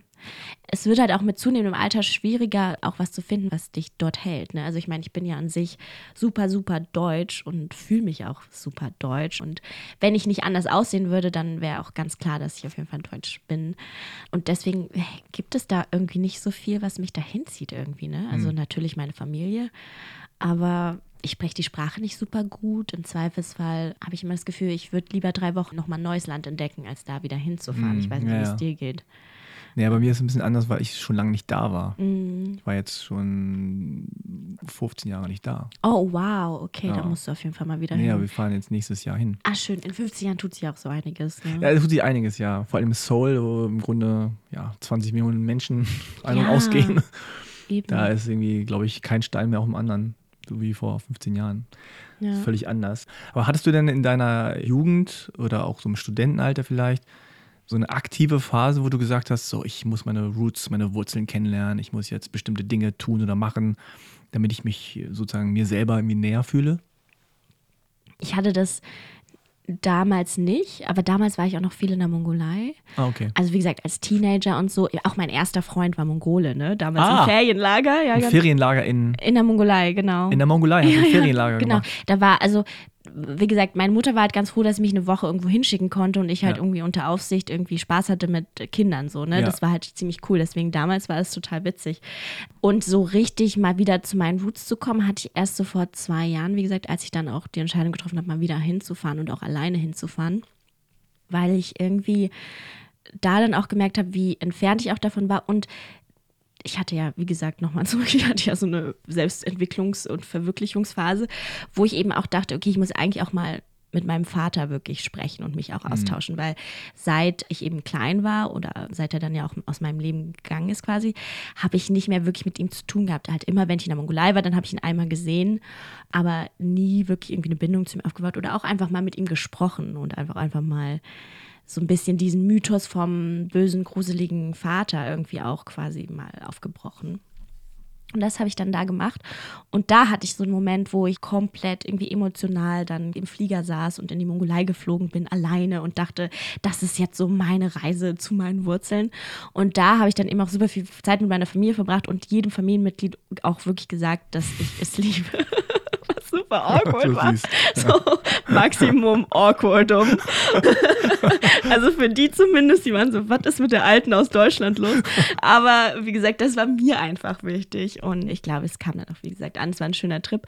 Aber das war so meine Phase, wo ich dachte, okay, ich will auch einfach nicht nur so zu meinen Woods auch mal so verstehen, was macht meine Familie aus und so. Ich habe dann auch viel mit meinen Großeltern geredet, aber auch, was ist eigentlich mein Vater wirklich und was ist mein Vater eigentlich, wenn ich mal aktiv auf ihn zugehe und wir das quasi, wir uns mal irgendwie Und war das So denn äh, schwer, den auffindbar zu machen oder gab es Null, null, null, null, nein, okay. gar nicht. Also in der Mongolei sind sowieso alle immer verbunden. Und meine Mutter hat zum Beispiel auch immer darauf geachtet, dass ich ihn sehe. Also ich wollte ihn Hm. immer gar nicht sehen, aber meine Mutter hat immer darauf bestanden, dass ich ihn auch sehe. Einfach, klar, weil es natürlich Hm. auch irgendwie wichtig ist. Und dementsprechend, also er, er fragt doch mal nach mir und will mich auch sehen und so. Und das war an sich nicht schwer, ihn aufzufinden. Und wie war das so mit ihm? Also ich habe merkwürdigerweise damals gemerkt, dass ich irgendwie so diesen, wie gesagt, einfach ihn als eher gruseligen Mann in meinem Gedächtnis habe. Einerseits natürlich ich ihn auch liebe, aber andererseits auch immer mich gefragt habe, oh shit, irgendwie hasse ich ihn ja auch für das, was er getan hat. Also ich meine, wenn er die Hälfte von mir ist, was bedeutet das dann? Und bin ich dann zur Hälfte auch so böse oder so, so furchtbar oder was die Angst, die ich vor ihm habe, ne? Ich habe ihn dann irgendwie gesehen und das erste Mal auch so gesehen, wie er eigentlich ist. Und zwar einfach auch irgendwie normaler, kleiner Mann, der irgendwie auch nur versucht, sein Leben zu machen. Ne? Also mit Schwächen und Stärken und allem. Und er war plötzlich irgendwie nur noch ein Mensch und nicht mehr so dieser gewalttätige, gruselige Mensch irgendwie. Ne? Oder so diese Idee von, von Mhm. jemandem. Und das war irgendwie ganz erfrischend, weil dann tat er mir plötzlich auch irgendwie so leid und er war auch so happy und er hat jetzt auch eine neue Familie und hat mir dann auch meinen, und das wusste ich gar nicht, dass ich da, ich habe mir auch einen Halbbruder, total Ah, okay. süß, ja. Und dann habe ich da auch meinen Halbbruder kennengelernt und für den ist er, glaube ich, einfach auch ein guter Vater und so. Und dann, das hat so ein bisschen in mir auch so viel gelöst, ne, weil ich dann irgendwie auch dachte, wow, du hast die Hälfte von dir immer so als so gruselig irgendwie oder ne, irgendwie dein Vater, dein leiblicher ist ja auch irgendwie zur Hälfte du, denkst du in der Form. Und das war ganz befreiend in der, in der Richtung, weil ich dann dachte so, okay, nee, alles cool. Ja, was man ja da auch oft vergisst, ist, dass Menschen sich ja auch entwickeln. Mhm. Und dein Vater war ja auch noch super jung. Mhm, Ja. total, klar. Und dann wahrscheinlich auch überfordert mit bestimmten Dingen. Nicht, dass ich jetzt rechtfertige, dass er irgendwen schlägt, ne? Nee, aber klar. natürlich ist es so, dass es ein, also mit 18, 19 ist man halt mal auch eine andere Person als mit 40. Absolut. Und, und da ist es wahrscheinlich sehr gut, dass man einfach, wie du das getan hast, dann das so entmystifiziert. Und nicht so dieser schwarze Schatten, der dann irgendwie so. Mhm. Ja, total, komplett. Und auch die Geschichte loszuwerden, die man sich darum gebaut hat. Ne? Ich glaube, das ist ganz wichtig. Aber das ist ja interessant, dass du, also dieses Bild von deinem Vater, das ist ja präsent gewesen, aber es ist ja nicht so vordergründig da gewesen, sondern es ist wahrscheinlich immer nur so im Hintergrund irgendwie gewesen und irgendwann Absolut. realisierst du, ach stimmt, so sehe ich ihn oder so Mhm. arbeitet das in mir die ganzen Jahre. Klar, klar. Das war mir auch gar nicht bewusst, so weil Mhm. ich ja auch, wie gesagt, mit meinem Vater, ne, den tollsten Familienvater überhaupt habe. Ne? Also der gibt sich komplett für die Familie auf und Also ist mit deinem äh, genau, deutschen also quasi- mein deutscher, Vater, ja. mein Vater, der super liebevoll ist, der wirklich alles für die Familie tut, der und also ne, der auch damals, also zum Beispiel ganz witzig, meine Mutter hat damals halt auch viel gearbeitet, war viel unterwegs und er ist immer in der Mittagspause von der Arbeit nach Hause gekommen, Hm. um mir Essen zu kochen und dann wieder zurück. Ah, So, ne? Und dementsprechend hatte ich dann natürlich auch so das Beispiel von einem tollen, liebevollen, sehr, sehr fürsorglichen Vater. Und dementsprechend hatte ich nie das Bedürfnis oder nie diesen Mangel, glaube ich, den viele Leute vielleicht haben, wenn sie ihren Vater nicht so gut kennen oder ihren leiblichen Vater nicht so gut kennen. Also ich hatte immer einen tollen Vater und ich hatte nie das Bedürfnis oder nie den Bedarf, ihn auch irgendwie in mein Leben zu holen. So. Aber natürlich in einer gewissen Form arbeitet es schon in dir, weil du denkst, okay, was ist denn dieser Mensch? Oder mhm. der hat dich gemacht irgendwie zur Hälfte. So, mhm. was, was steckt da auch von dir in, äh, von, also von ihm in dir? Mhm. Hast du denn, als du ihn jetzt wieder getroffen hast, auch bestimmte Dinge an ihm gesehen, die du auch hast? Oder sagst, krass, ich bin ich habe das gleiche Lachen oder ich bin genauso. Also witzigerweise, alle, die mich sehen, also er ist da halt auch relativ gut vernetzt und alle, also viele Leute kennen ihn, sagen immer so, ich bin ihm aus dem Gesicht geschnitten. Mhm. Und also er wiegt halt irgendwie so 150 Kilo oder so. Ne? Deswegen ich bin halt immer so ein bisschen so, wow. so, really?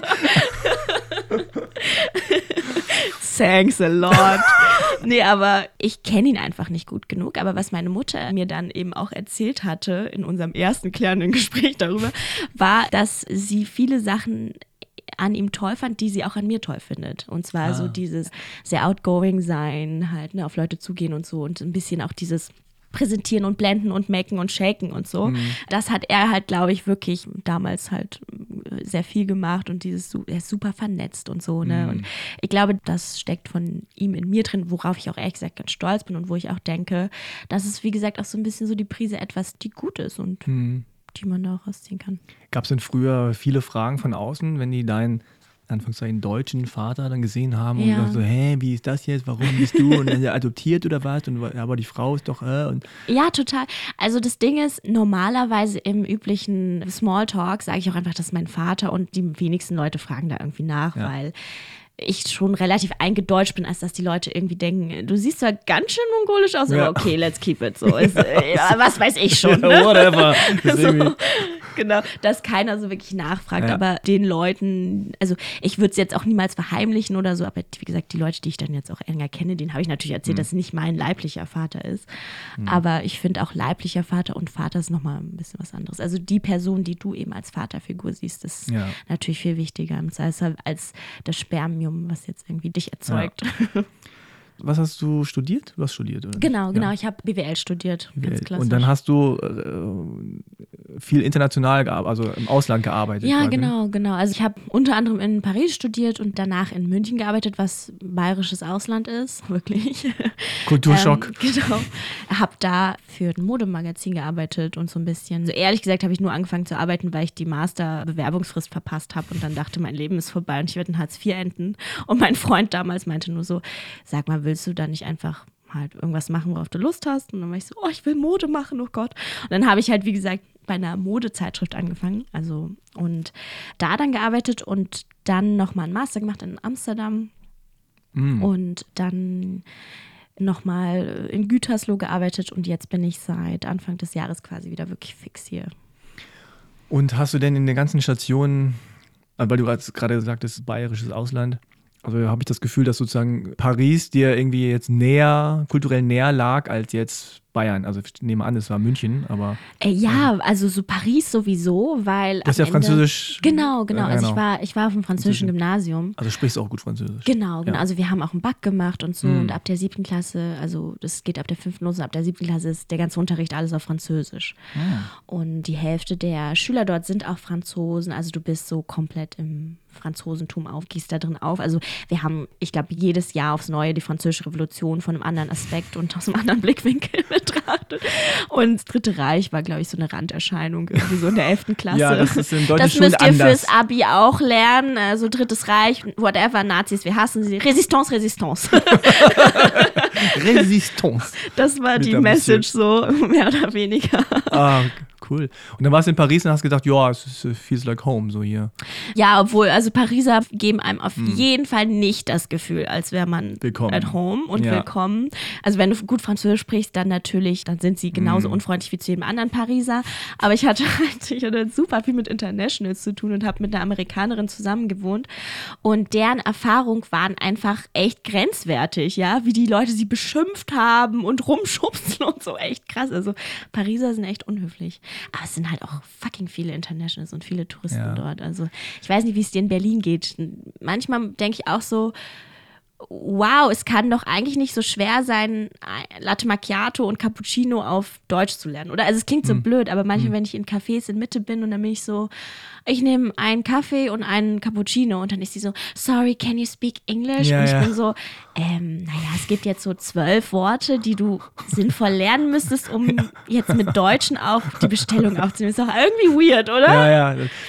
Vor allem in Mitte ist es tatsächlich Ja, so, dass die ja das, davon ausgehen, dass es Englisch hier gesprochen wird. Genau, So, es wird halt ja. Englisch gesprochen und es ist eigentlich auch total schizophren, weil wir von Leuten mit Migrationshintergrund, von Geflüchteten, von allen möglichen Leuten Assimilation, Assimilisation erwarten und aber in Mitte halt jeder Ja. einfach nur Englisch spricht und halt auch nicht sinnvoll findet, Ja, Deutsch äh, zu es sind immer lernen. eine gewisse Sprachen, Englisch, Französisch gehört da sicherlich mit dazu, werden halt irgendwie gesellschaftlich akzeptiert. Das ist quasi so gleich oder höherwertig. Absolut, Aber Mhm. ja. sobald der einer, wenn der einer sagen würde, hier kannst du vielleicht Arabisch sprechen ja, klar. oder so, oder Türkisch, Farsi bitte? ja, dann ist es gleich so, ah, der kann nur Türkisch. Ja, ja, genau, Ja, genau. Der will sich nicht integrieren.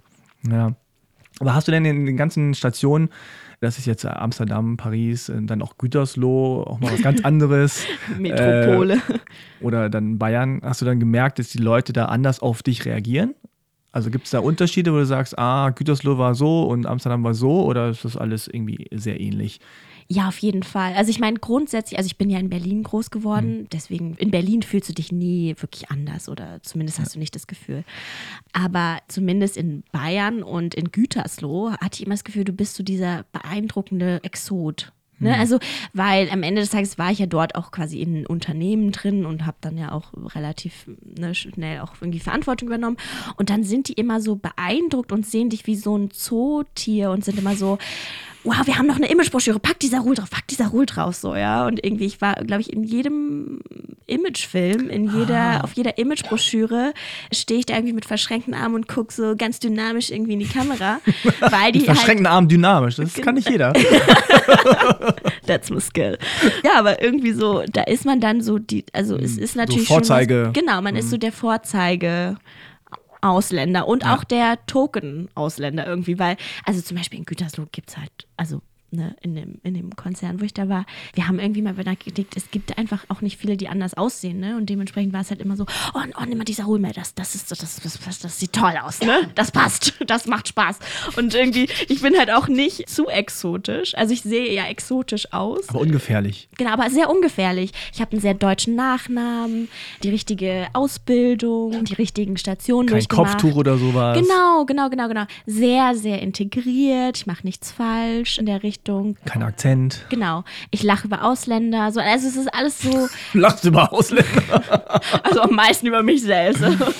aber so, ne? Also dieses, man ist so ungefährlich ausländisch und deswegen Ja. kann man sich so sehr darauf einlassen und dann kann man es auch schön finden und toll finden. Ja, das ist ein bisschen so wie in China-Restaurants zu essen und dann halt so gebratene Nudeln mit Hähnchen. Ja, das ist so genau. ungefährlich. Genau. Aber es es ist asiatisch. Es ist nah genug ja? dran. Süß-Sauersoße. Genau. Es ist nah genug, es schmeckt irgendwie familiär Ja. und genau, und so habe ich zumindest auch in den Unternehmen, äh, ich meine, da hatte ich eher das Gefühl, dass es sogar vorteilhaft war, ne? dass Mhm. ich anders aussehe. Dadurch, zumindest haben sich die Leute immer an dich erinnert. Die Leute wussten Mhm. immer irgendwie, ah, das ist die Asiatin und in irgendeiner Form ist sie halt irgendwie interessanter als vielleicht andere Kollegen oder so. Hm. Dadurch würde ich eher sagen, da wurde, da wurde ich wahrscheinlich eher positiv diskriminiert. Aber ja. Aber immer noch diskriminiert. Aber immer noch, ich meine, Aber du hast ja jetzt insgesamt wenig schlechte Erfahrungen gemacht. Also, also nein, oder ich habe dich so abgespeichert als schlecht. Aber mittlerweile, also ich meine, ich glaube, da war ich irgendwie acht oder so, da waren wir in Lichtenberg, da wurde ich auch schon mal von einem Nazi angegriffen. Mhm. Irgendwie, ne? Also da hat jemand, also kam quasi irgendwie ein Neonazi von hinten an, hat irgendwie so einen Rucksack gegen meinen Kopf gehauen und ich bin halt so vorne übergefallen.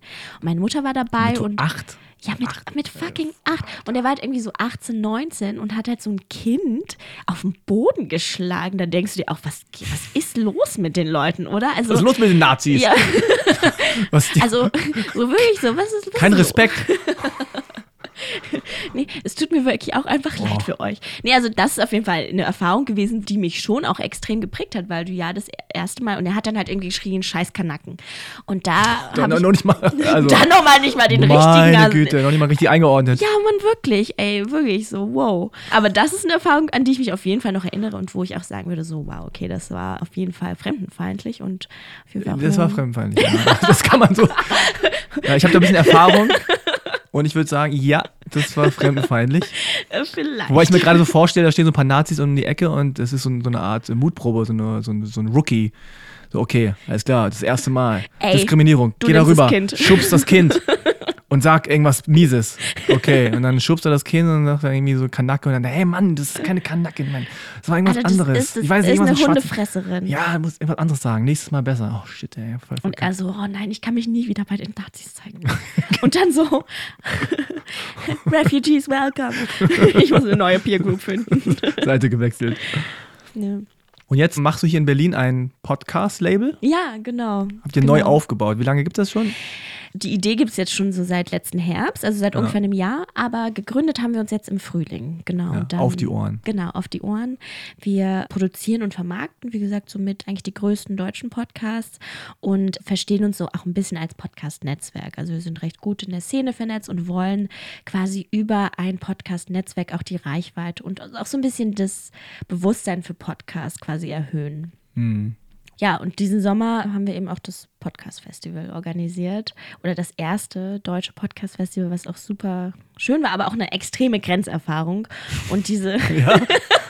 Viel Arbeit einfach. Oh Gott. So, also witzig, nach dem Festival, also wir waren, haben ja da anderthalb Monate wirklich auf dem Gelände gelebt und gebaut, weil Lukas, also weil mein Geschäftspartner, halt wirklich jeden Teil vom Mülleimer bis zur Bühne halt selbst bauen wollte. Oder wir uns dazu Ich habe entschieden mich schon haben. gewundert, ich habe das so verfolgt und alles mit Holz und Ja, jedes ja. Schild. alles, alles selbst, selbst gemacht. Ja, ja. so, Das ist wow, echt, äh, wow. Also wir haben da echt viel Blut und Zeit reingesteckt. Und nach dem Festival saßen wir echt erstmal da und haben alle drei geweint. ja, noch nie so einen Druck gespürt. Ich habe noch nie so viel gearbeitet. Und es war auf jeden Fall eine Grenzerfahrung. Aber diese ganze Gründung ist eine absolute Grenzerfahrung für mich. Also ich meine, ich habe immer in sehr sicheren Arbeitsverhältnissen, in sehr guten Arbeitsverhältnissen, in großen Konzernen und Unternehmen gearbeitet. Und jetzt plötzlich alles, die ganze Verantwortung zu spüren und auch diese extremen Hochs und Tiefs und Auf und Abs mitzunehmen, ist schon eine extreme Erfahrung auf jeden Fall. Ja, man sitzt jetzt so am Steuer, ne? Ja. Und nicht so hinten im Bus und irgendwer fährt. Ja. Genau, du lieferst halt immer ab und alle geben dir ein Fleißbienchen, aber im Zweifelsfall hier gibt dir halt niemand ein Fleißbienchen, wenn du Fleiß reingestellt hast, sondern du kriegst halt entweder Kohle rein oder du kriegst halt keine Kohle rein. Und das ist echt spannend, aber also ich glaube, ich habe noch nie so viel Spaß bei der Arbeit gehabt. Also ich habe noch nie das Gefühl gehabt, ich gehe jeden Morgen zur Arbeit und es ist wie Freunde treffen und dabei geile Scheiße machen. Also es ist total krass. Also auch, dass ich mich so in das Medium Podcast verliebe, hätte ich nie gedacht, weil es ist irgendwie eigentlich ja, es ist einfach so ein spannendes Medium. Du kannst so kreativ sein und du kannst so authentisch und ehrlich und irgendwie so. Ich liebe das auch, wenn du Leute siehst, wie sie sich ganz anders öffnen, wenn sie nicht gefilmt werden, sondern nur ein Mikro da haben und Ja. wie ich meine, ich bin auch einfach ein sehr neugieriger Mensch und ich glaube, es befriedigt auch einfach so ein bisschen meinen Voyeurismus so, ja. Also du spielst halt immer Mäuschen in so super ehrlichen, authentischen Gesprächen, also im besten Fall. Ich glaube, das ist ja auch das, was Podcast ausmacht. Boah, ich liebe das. Ich liebe das. Ja, ich liebe das auch. Ja, schön, Sarul. Ne? Okay, war es dann Ähm, auch. so, jetzt. Tschüss. War nett. Die Zeit ist vorangeschritten. Ich glaube, wir müssen jetzt an dieser Stelle Ja, Schluss machen. Hat Fall. sehr, sehr viel Spaß gemacht. Fand ich auch, ja. Oh Gott, also es tut mir leid, wir haben auch echt hart überzogen, ne? Nö, nicht überzogen. Okay. Also so anderthalb Stunden Ist doch gut. läuft. Ja. Nö, mag, ich finde das gut. Aber willst du noch was loswerden? Haben wir, Nö, ich, glaube ich der Podcaster in mir, der noch so ist. Oh Gott. nee, aber du kannst ja nochmal loswerden, falls sich jemand irgendwie erreichen will oder äh, gibt es irgendwie irgendwelche Seiten, Kanäle, die du nochmal promoten möchtest?